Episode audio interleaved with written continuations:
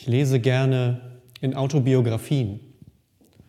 Da kann man, finde ich, immer sehen, was Menschen bewegt, wenn die mit eigenen Worten ihr Leben beschreiben. Wenn man sehen kann, was haben die für Höhen und Tiefen erlebt. Was sind so die Dinge, die auf so einen langen Zeitraum gesehen eine ganz besondere Bedeutung für diese Menschen hat. Und gerade wenn man wie wir heute in so einer unglaublich schnellen Welt lebt, wo man das Gefühl hat, dass ein Höhepunkt eigentlich den nächsten jagen muss, ist es manchmal ganz klug, sich so ein Leben mal in dem, im Ganzen anzugucken. Dann sieht man nämlich, dass das nicht nur Höhepunkte sind. Und ich habe euch heute meine Autobiografie mitgebracht.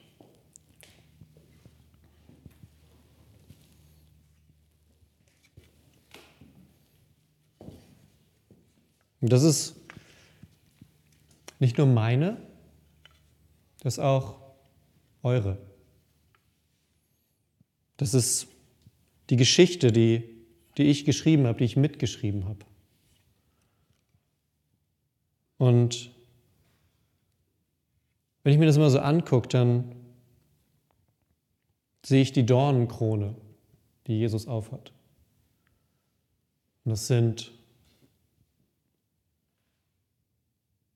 eigentlich die Krone, die ich mir gerne mal aufsetze, wenn ich mich über andere stelle, wenn ich mich zu mehr mache, als ich eigentlich bin, in diesen Momenten, wo man oder wo ich auf andere hinabgucke.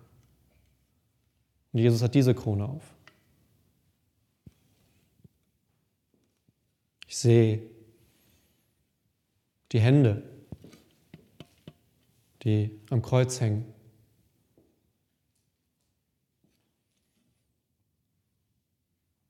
Und die hängen da, weil immer wieder in meinem Leben Geschichten sind, wo meine Hände Dinge wollen, die ihnen gar nicht gehören.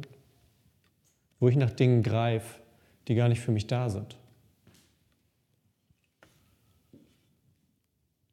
Wenn ich Jesus ins Gesicht schaue, dann sehe ich blutige, blutige Lippen.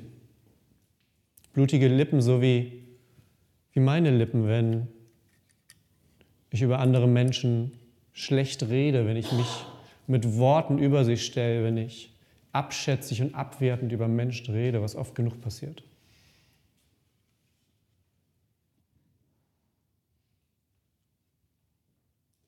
Und ich sehe die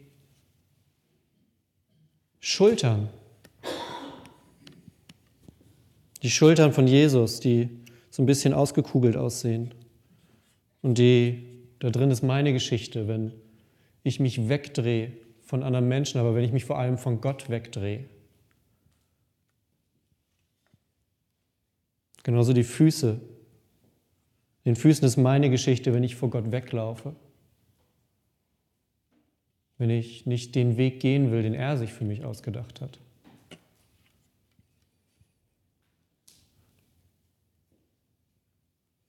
Und eigentlich ist Jesus in diesen ganzen Kreuzesdarstellungen, so wie hier oben oder so wie hier, eigentlich ist er nackt. Also auf diesen ganzen Darstellungen hat er immer dieses Leinentuch um, aber das ist mehr für uns, damit wir ihn nicht nackt sehen auf diesen Bildern. Gekreuzigt wurde man damals nackt. Und auch da ist Teil von meiner Geschichte drin. Weil ich Dinge getan habe, die mich nackt machen vor Gott. Und all das in diesem einen Gegenstand ist Teil meiner Geschichte, meiner Autobiografie. Und das ist, glaube ich, tatsächlich, wenn man das jetzt so geballt hört, diese Worte alle so aufeinander, dann ist das eine Geschichte der Scham. Dann ist das eine Geschichte die man eigentlich nicht wirklich gern erzählt.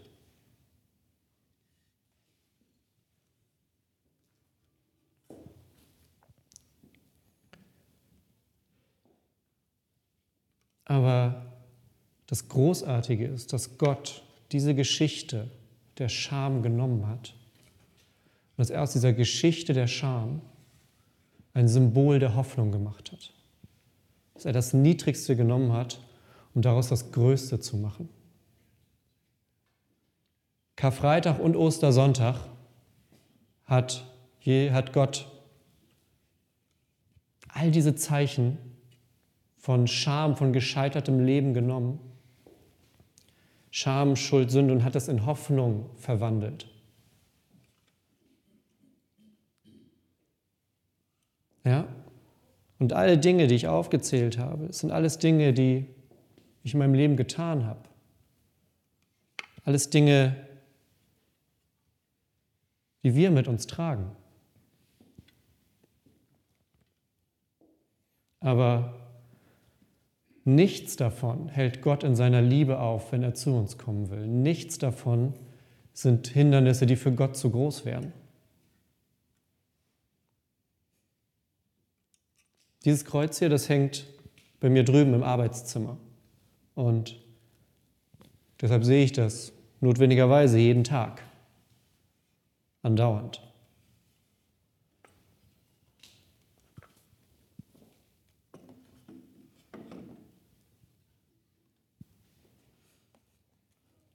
Wir haben eben ein Stück aus dem, aus dem Hebräerbrief gehört. Und der Hebräerbrief erklärt uns ein bisschen mehr, was an diesem Tag, in dieser Todesstunde Jesu eigentlich passiert ist.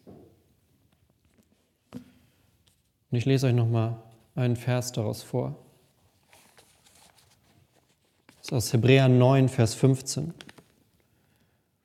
Aus diesem Grund ist er, also Jesus, der Vermittler eines neuen Bundes zwischen Gott und dem Menschen, damit alle, die dazu berufen sind, das ewige Erbe empfangen können, das Gott ihnen versprochen hat. Denn Christus starb, um sie von der Strafe für die Sünden zu befreien, die sie zur Zeit des ersten Bundes begangen hatten. Allein dieser eine isolierte Vers sagt schon, da passiert in diesem Tod was. Ja, Kreuzigung war damals eine so schlimm das klingt, alltägliche, die schlimmste zwar, aber es war eine Strafe, die sehr, sehr häufig von den Römern vollzogen wurde. Es war eine Form ihrer Todesstrafe. Aber die Bibel sagt, in diesem einen Mal, da war was anders. In diesem einen Mal ist was anderes passiert als bei den ganzen Malen rundherum. In diesem Tod ist etwas passiert. Denn Jesus ist ein, ein Mittler, ein Vermittler eines neuen Bundes zwischen Gott und Mensch. Und was wir da sehen können, selbst in diesem dunkelsten, tiefsten Moment der Geschichte, handelt trotzdem Gott. Ja, es passiert was mit Jesus, ja, das stimmt. Er wehrt sich in diesem Moment nicht, er lässt es geschehen. Aber in diesem Geschehen lassen handelt trotzdem Gott. Ja, Gott hat zu keinem Moment an diesem Tag die Fäden aus der Hand gegeben. Gott handelt in dem allen durch den Tod, den Jesu erlebt, geschieht etwas. Geschieht nämlich Erlösung. So komisch das manchmal für unsere westlichen, aufgeklärten Ohren klingen mag, ja, wenn wir daran denken und erstmal so ein barbarisches Bild vor Augen haben, was ja auch nicht verkehrt ist. Es war absichtlich die schlimmste Strafe, die man damals hatte. Das war schon so gedacht. Aber trotzdem passiert in diesem Moment etwas, was weit darüber hinausgeht, was in dieser einen Stunde passiert ist. Deshalb sitzen wir hier heute zusammen, weil das, was da in diesem einen Moment passiert ist, eine, ja, eine neue kosmische Realität geschaffen hat. Das hat etwas grundlegend verändert. Weil in diesem Moment all das, ja, was ich gerade beispielhaft aufgezählt habe, wovon es noch so viel mehr gibt, weil all das in dem Moment mitsterben konnte. Weil all das was ich mich nicht, was ich gar nicht tragen kann, weil all das von Jesus in dem Moment mitgetragen wurde. Es gibt diesen Vers im Johannesevangelium, da sagt Jesus, keiner tut Größeres als der, der für seine Freunde stirbt. Und das passiert in dem Moment. Jesus stirbt für etwas oder für jemanden, nämlich für uns. Ja, es ist nicht einfach nur ein Tod, der isoliert geschieht, sondern es ist ein Tod mit Auswirkungen.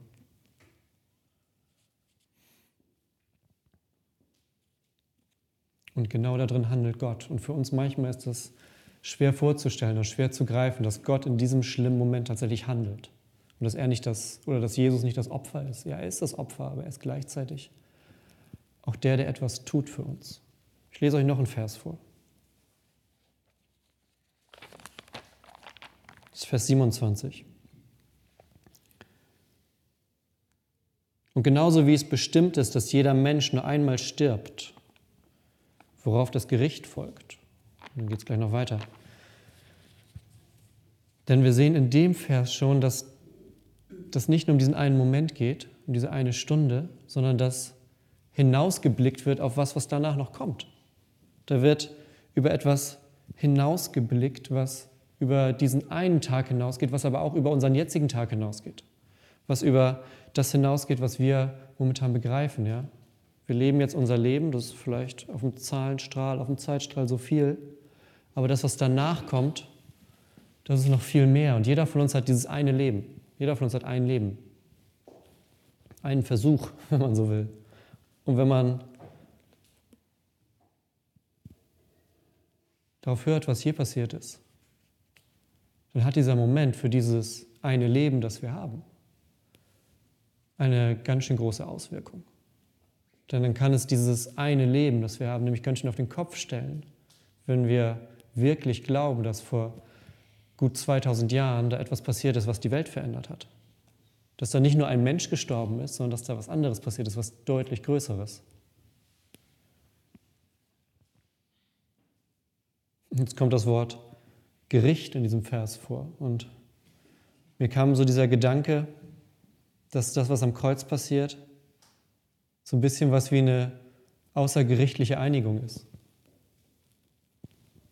Da trägt nämlich oder da wird etwas aus der Welt geschafft, was ich nicht tragen könnte. Da wird sozusagen, Luther hat das mal so gesagt, wenn nach dem Kreuz guckt Gott nicht wirklich auf mich, wenn er mich anguckt, sondern er sieht das, was Jesus für mich getan hat. Ja? Er sieht, dass ich ein Mensch bin, der sich, der auf Jesus vertraut, der sich daran festklammert, dass das, was vor 2000 Jahren passiert ist, heute Bestand hat und heute was in meinem Leben verändert und dass das die Hoffnung ist, an der ich mich festhalte. Und Gott sieht Jesus, der es richtig gemacht hat, der es perfekt gemacht hat und tut dann halt einfach so, als wäre ich das gewesen. Luther nennt das den, den wundersamen Wechsel oder den wundersamen Tausch. Jesus trägt das, was ich nicht tragen kann. Ich bekomme dafür das Gute, was Jesus tut. Und Jesus kann das tun, weil er Gott ist.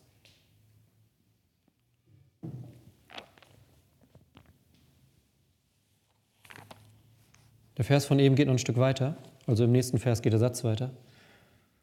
Und genauso wie es bestimmt ist, dass jeder Mensch nur einmal stirbt, wonach das Gericht folgt, genauso starb auch Christus nur einmal als Opfer, um die Sünden vieler Menschen wegzunehmen. Er wird wiederkommen, aber nicht noch einmal wegen unserer Schuld, sondern er wird all denen Rettung bringen, die sehnsüchtig auf seine Rückkehr warten. Und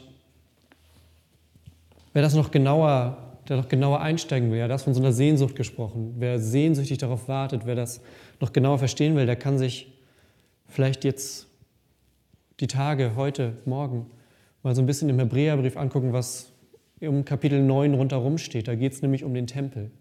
Und da geht es um dieses Abbild, die das Volk Israel hatte den Tempel. Und der Tempel war der Ort, wo Vergebung geschehen konnte, wo sie ihren Tempelgottesdienst hatten. Und wenn etwas das Gefühl da war, da steht was zwischen mir und Gott, dann ist man in den Tempel gegangen und hat ein Opfer dargebracht. Dann hat man Tiere geopfert.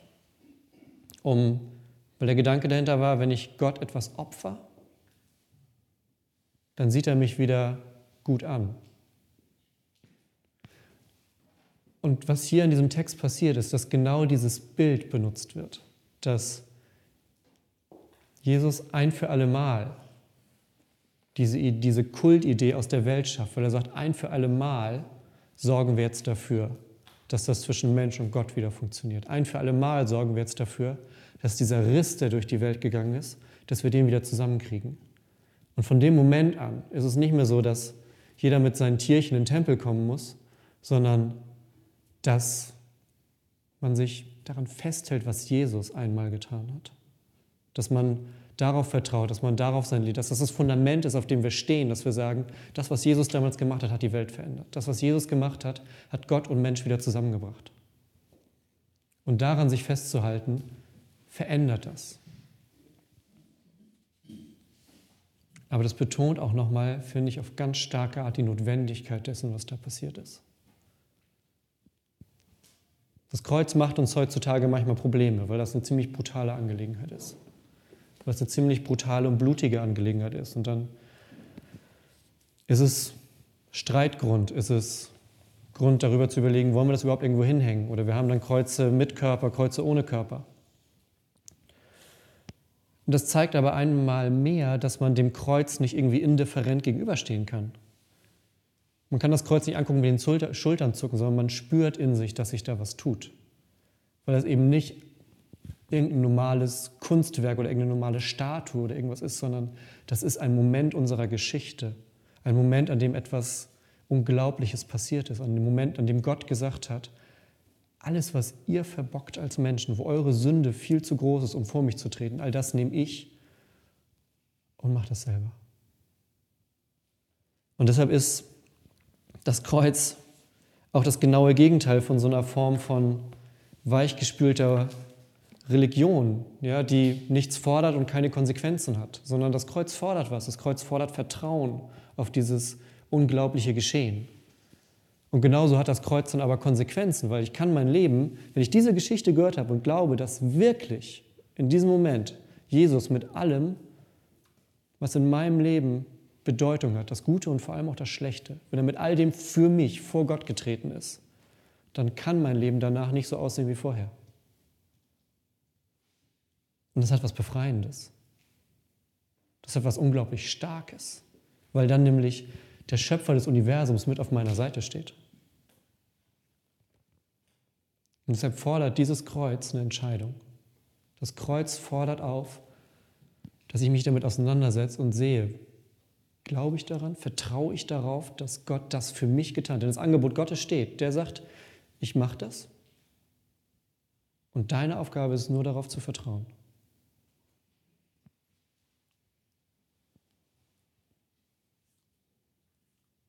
Karfreitag heißt, dass Gott den Weg geht, den ich nicht gehen kann. Dass Gott für mich und für uns bis in den Tod geht, weil er sagt, ich gehe eher in den Tod, bevor ich dich loslasse. Und gleichzeitig bedeutet es, dass meine Scham in Hoffnung verwandelt wird. Und dieses Kreuz hier, an dem ich jeden Tag vorbeilaufe, das ist meine Geschichte. Und ich hasse es dafür. Aber genauso liebe ich es dafür, weil ich es brauche. Amen.